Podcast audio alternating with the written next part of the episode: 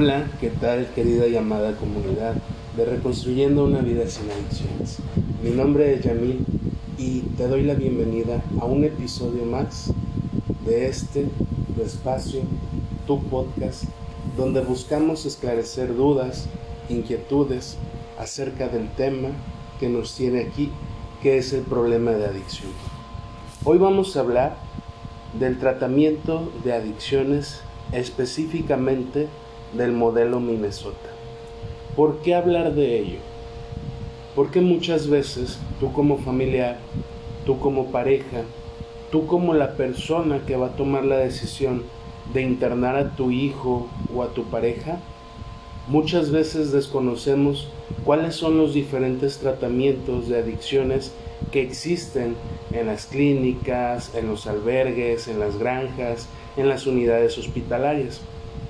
Entonces, este modelo del cual vamos a hablar hoy, la mayoría de los albergues y clínicas hacen como referencia eh, su utilización o lo implementan como tal en su tratamiento. Entonces, no está de más el que tú sepas qué es este tratamiento, cómo surge, cuáles son sus fundamentos, de qué nos sirve saberlo. Eh, pero, pero entonces veamos que desde este modelo o para este modelo, la adicción es vista como una enfermedad y la solución de su tratamiento es basada en la abstinencia. Recordemos que la, la abstinencia es la eliminación de la sustancia y la evitación de encontrarte en lugares que como tal se conocen factores de riesgo que te puedan eh, colocar en una posición vulnerable ante el consumo. Entonces, mm, retomemos que este modelo, para este modelo la adicción es una enfermedad y su tratamiento está basado en la abstinencia. No se trata solamente de un tratamiento donde el paciente aprende a vivir sin consumir.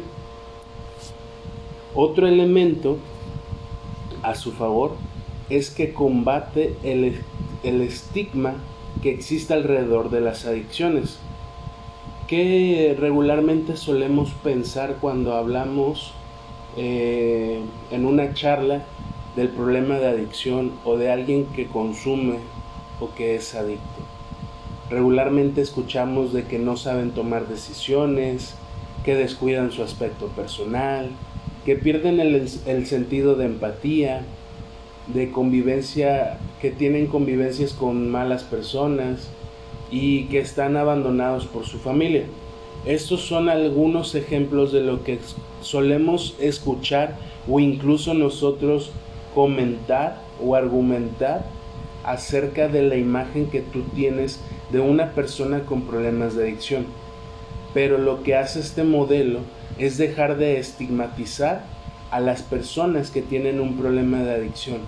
Entonces, aparte de que es una enfermedad, de que se basa en la abstinencia y de que no solamente se aprende a dejar de vivir, aprende a vivir sin consumir, también le agregamos que lucha en contra de ese estigma que se tiene de las personas que tienen problemas de adicción.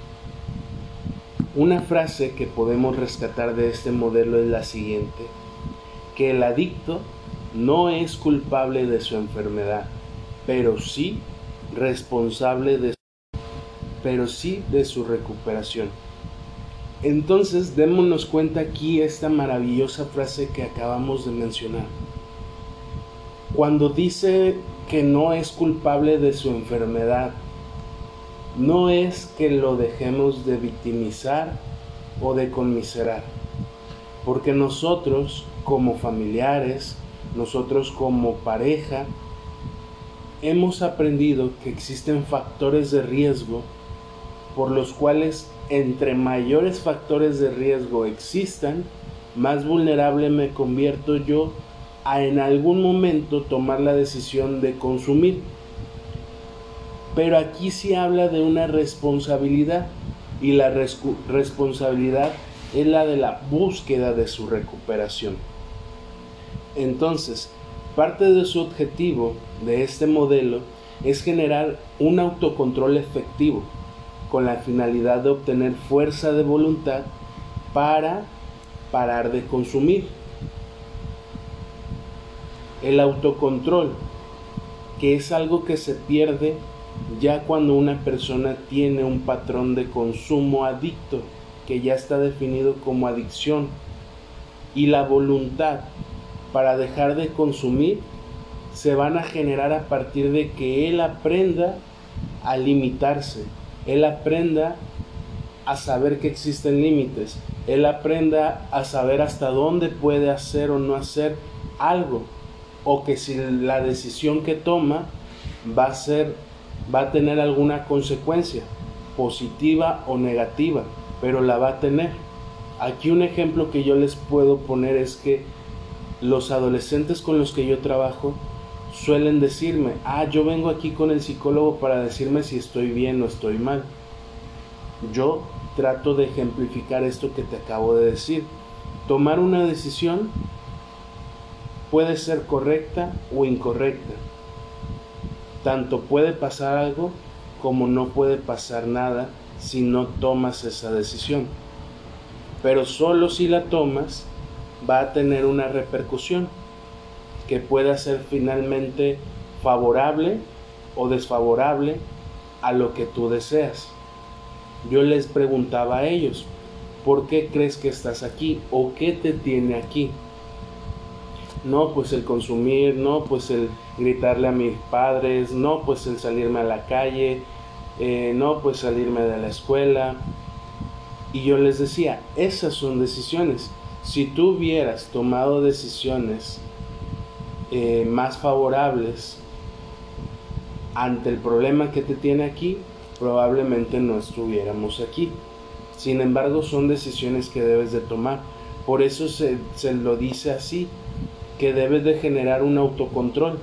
Un autocontrol donde no cambie la adicción de alguna otra sustancia por el tabaco, un autocontrol donde tenga que tolerar y, generar paciencia y tolerancia en el trabajo, con sus compañeros, en su familia.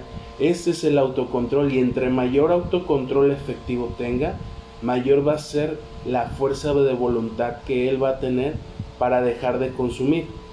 Este modelo se basa en la práctica de dinámicas grupales que fomentan la ayuda mutua y también incluye la terapia individual. Este modelo incorpora el programa de los 12 pasos de tratamiento el modelo Minnesota se lleva a cabo en un centro sanitario debidamente acreditado y se realiza bajo el trabajo de un equipo multidisciplinario de profesionales de la salud y adictos en recuperación con suficiente tiempo de abstinencia y trabajo en el programa de los 12 pasos. Aquí es cuando conocemos a los famosos padrinos ya que son personas que han estado en abstinencia por largos periodos y conocen a profundidad el programa de los 12 pasos, pero también utilizan el trabajo multidisciplinario de los profesionales de la salud. Se focaliza en el crecimiento espiritual y la dignidad de la persona. Quienes nos están escuchando saben que mucha de la literatura de AA hace hincapié en la cuestión del crecimiento espiritual.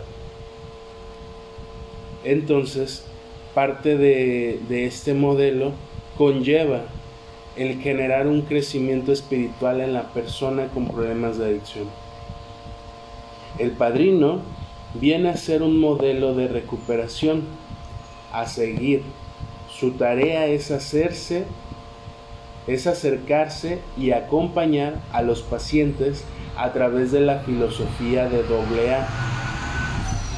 Solamente a través de la filosofía de AA es lo que hace el padrino en su acompañamiento y acercamiento con la persona con problemas de adicción.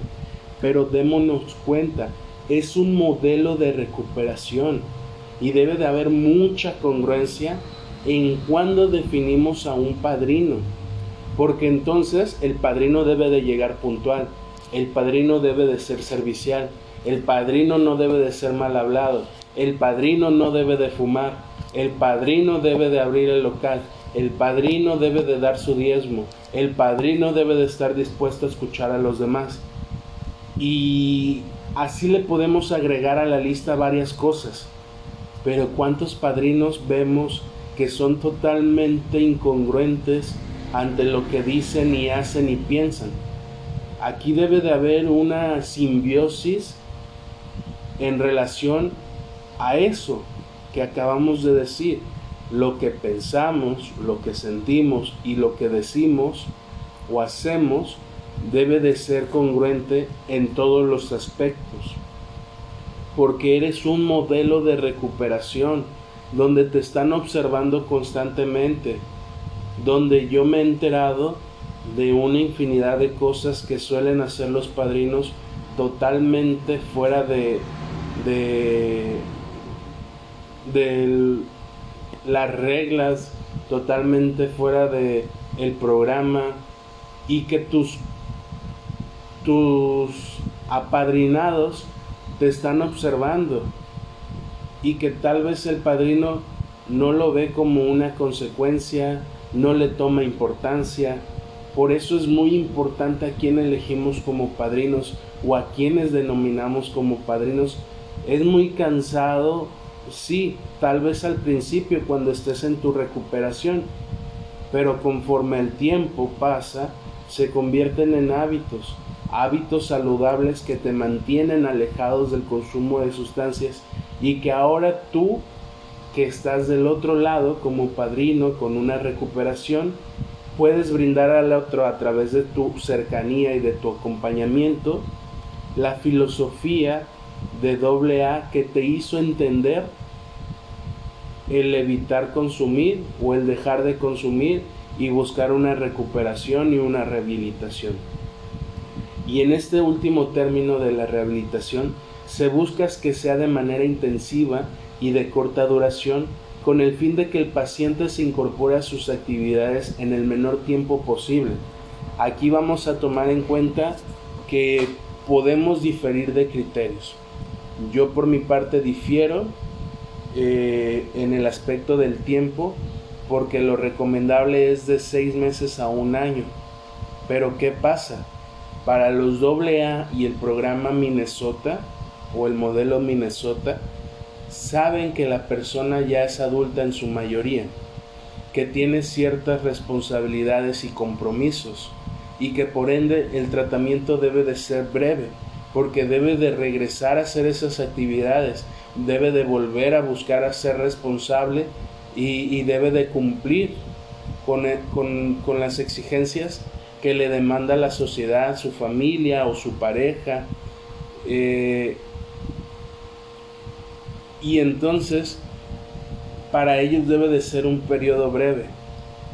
Sin embargo, aquí vamos a, tomar en cuenta que este modelo Minnesota, si se basa a partir del programa de 12 pasos, la mayoría de la filosofía de 12 pasos está sustentada al problema del alcoholismo, donde existen otras sustancias en la actualidad que generan mayor dependencia. Y esta mayor dependencia no se puede trabajar en una corta duración ni de manera intensiva porque probablemente existen programas que dicen no, sí, tráeme a tu hijo y yo aquí en un mes resuelvo el problema. Pero nosotros, al menos yo me he dado la, tarea de observar y de ver cómo es el proceso de tratamiento de una persona donde debemos de trabajar habilidades sociales, habilidades emocionales, inteligencia emocional, eh, hábitos saludables, estilo de vida saludables, eh, entre otros temas estimulación eh, motriz o neuromotriz, entre otros temas. Pero ¿cómo tú lo piensas hacer en un breve periodo? Entonces aquí diferimos un poquito en esta parte solamente en relación al tiempo. Obvio, La mayoría de las clínicas o albergues toman como referencia los demás aspectos de los que hemos hablado, pero sí en, el, tiempo también difieren y por eso su eh, periodo de recuperación o de atención que ofrecen suele ser de cuatro meses o tres meses. Las actividades terapéuticas permiten en este modelo generar cambios conductuales y modificaciones del estilo de vida que llevaban en la actividad del consumo. Fases del tratamiento del modelo Minnesota. El tratamiento se podría dividir en tres fases básicas. La primera es vencer la negación y aceptar la propia impotencia ante la enfermedad. Si se dan cuenta y lo retomamos y remontamos, nos está hablando del primer paso de los doce que conforman la filosofía de los grupos de AA. La segunda fase del tratamiento, una vez que la persona eh, vence la negación de que tiene un problema de adicción, que acepta por sí mismo el hecho de que es impotente ante la enfermedad de la adicción y que necesita ayuda, vamos a pasar a la segunda fase del tratamiento, que es reconocer la necesidad del propio cambio a través de actos, hábitos y actitudes. Aquí entonces la persona va a empezar a hacer esta modificación en su comportamiento, en sus hábitos, en lo que dice, en lo que hace, pero ya reconoce que existen hábitos que debe de generar, que existen conductas que no son acordes o adecuadas para su recuperación y que entonces en este reconocimiento de la necesidad del propio cambio va a aceptar la atención psicológica que, al, que alguien le puede brindar. Va a aceptar apadrinarse, va a aceptar asistir a un grupo de AA, va a aceptar asistir a un grupo terapéutico, va a aceptar ir a sus terapias sin ningún problema. Y la última fase del tratamiento tiene que ver con planificar primero y actuar después. Y como lo veíamos hace un momento cuando hablábamos del autocontrol, para ellos es más importante que tú planifiques cada una de las decisiones que vas a tomar. ¿Qué vas a hacer? ¿Cómo lo vas a hacer? ¿Por qué lo quieres hacer? ¿Existen otras maneras de hacerlo? La mejor manera que la manera que tú decides es lo mejor o existen otras alternativas. Y así constantemente cuestionar hasta que tengas planificado al 90%, por así decirlo, con un margen de, error del 10%, lo que, la decisión que vas a tomar para después entonces actuar. Pero en ese actuar y en tu planificación, probablemente te diste cuenta de que puede pasar o no puede pasar. Y en caso de no pasar, ¿qué se va a hacer? A ese punto llega la planificación. Pero si se dan cuenta, eh, muchas veces esto no, no se trabaja o no se aborda. Después tenemos que muchos pacientes llegan con negación en la mayoría de ocasiones, con ideas o creencias relacionadas que ellos pueden controlar y dejar de consumir cuando así lo desean, aunque la evidencia y sus experiencias les demuestren que no es así.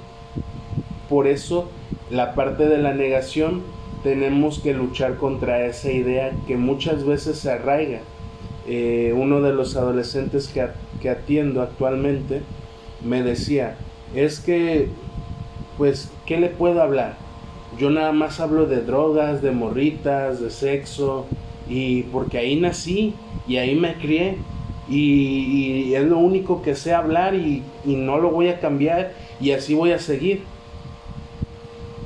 Entonces, una de las primeras barreras y cosas que debemos de trabajar es cambiar este pensamiento. ¿Qué otras formas de obtener diversión, placer, eh, satisfacción podemos encontrar? Y trabajar con ellos a partir de actividades lúdicas. Donde se den cuenta de que pueden reír, pueden bailar, pueden sonreír, pueden disfrutar de un momento sin, sin la necesidad del consumo de alguna sustancia.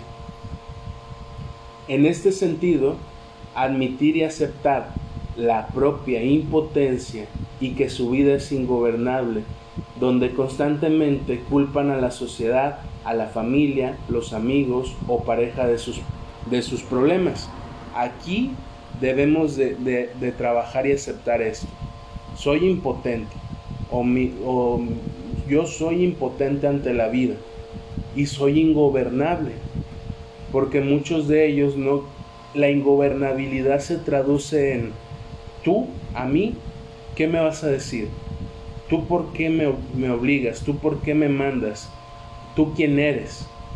¿Por qué te tengo que obedecer? Esa es la ingobernabilidad que lo manifiestan con todas las personas que representan para ellos la autoridad. Y constantemente están culpando a los demás, a la sociedad, a su familia, a los amigos, a su pareja, pero no se hacen responsables. Por eso es algo que hablábamos al principio, que ellos son responsables de su recuperación. El trabajo terapéutico se enfoca en el cambio interno. La identificación de emociones es algo fundamental que va a trabajar este modelo. Reservas y detonantes de consumo. Es fundamental que el adicto admita y acepte la propia impotencia ante la adicción. La impulsividad es uno de los principales problemas en la persona con problemas de adicción. Por lo tanto, se enseña al paciente la importancia de planificar sus actividades de la vida cotidiana con el objetivo de dar el menor espacio posible a la improvisación y al actuar de manera impulsiva. Desde a qué horas me voy a levantar, qué voy a hacer después de levantarme, si voy a ir al gimnasio, eh, qué voy a hacer cuando regrese del gimnasio, si voy a ir al trabajo, a qué horas tengo que estar para tomar la ruta, a qué horas tengo que llegar al trabajo, a qué horas, eh, qué actividades tengo que hacer en el trabajo, a qué horas salgo del trabajo, a qué horas debo de regresar a casa, a qué horas debo de dormir, todo así, minuciosamente tenerlo controlado, para que como ya lo mencionamos, tener el menor margen o espacio posible para que improvisen para que se queden a la nada o a la deriva y que puedan en algún momento evitar actuar de manera impulsiva. Y esto genera la apertura para el poder identificar los defectos de carácter que podrían entorpecer su recuperación. Durante la estancia de la persona con problemas de adicción en su internamiento, él trabajará el pasos 1 al 5 del programa de los 12 pasos a través de la asistencia de grupos de ayuda mutua como AA. Es importante, como ya lo hablamos en uno de nuestros diferentes episodios que tenemos, que la familia se incorpore en el tratamiento para poder establecer una sintonía y a su vez prepararse para el regreso al hogar y la vida cotidiana de la persona con problemas de adicción. Y voy a retomar un poquito lo que mencionábamos hace un momento, de que durante la instancia el interno va a trabajar del primero al quinto paso. ¿Dónde va a trabajar los demás pasos? Los va a trabajar en, una, en un post tratamiento que se llama casa de medio camino. En esa casa de medio camino él ya va a tener la libertad de salir a la sociedad, eh, ir a trabajar y regresar a la clínica o al albergue ir a visitar a su familia y regresar a la clínica o al albergue. Pero para eso, él ya se dio cuenta de que tal vez tiene ciertos defectos de carácter o que existen ciertos factores de riesgo que había que no había identificado en otros procesos y que ahora se da cuenta de que debe reforzar sus habilidades y estrategias para darle frente a estas situaciones. Es por eso que los demás pasos los va a trabajar en este post tratamiento que se conoce como casa de medio camino. Se debe de realizar un post tratamiento como lo mencionaba, lo cual tiene como objetivo ayudar a continuar la recuperación de la persona en, rehabilitación, donde se identifican las citas psicológicas, los lugares de grupo de autoayuda de ayuda mutua más cercanos a él, así como la frecuencia con la que debe de asistir. En este post tratamiento también se le va a señalar la importancia de asistir con un psicólogo.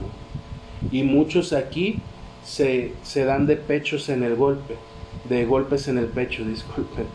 Pero tiene que ver con eso. Porque muchos dicen, ah, sí, a mí me lo dijeron la primera vez, pero nunca hice caso. O nunca fui a centros de integración juvenil. O nunca fui a un centro de atención primaria en adicciones. Y luego se están dando de golpes en el pecho.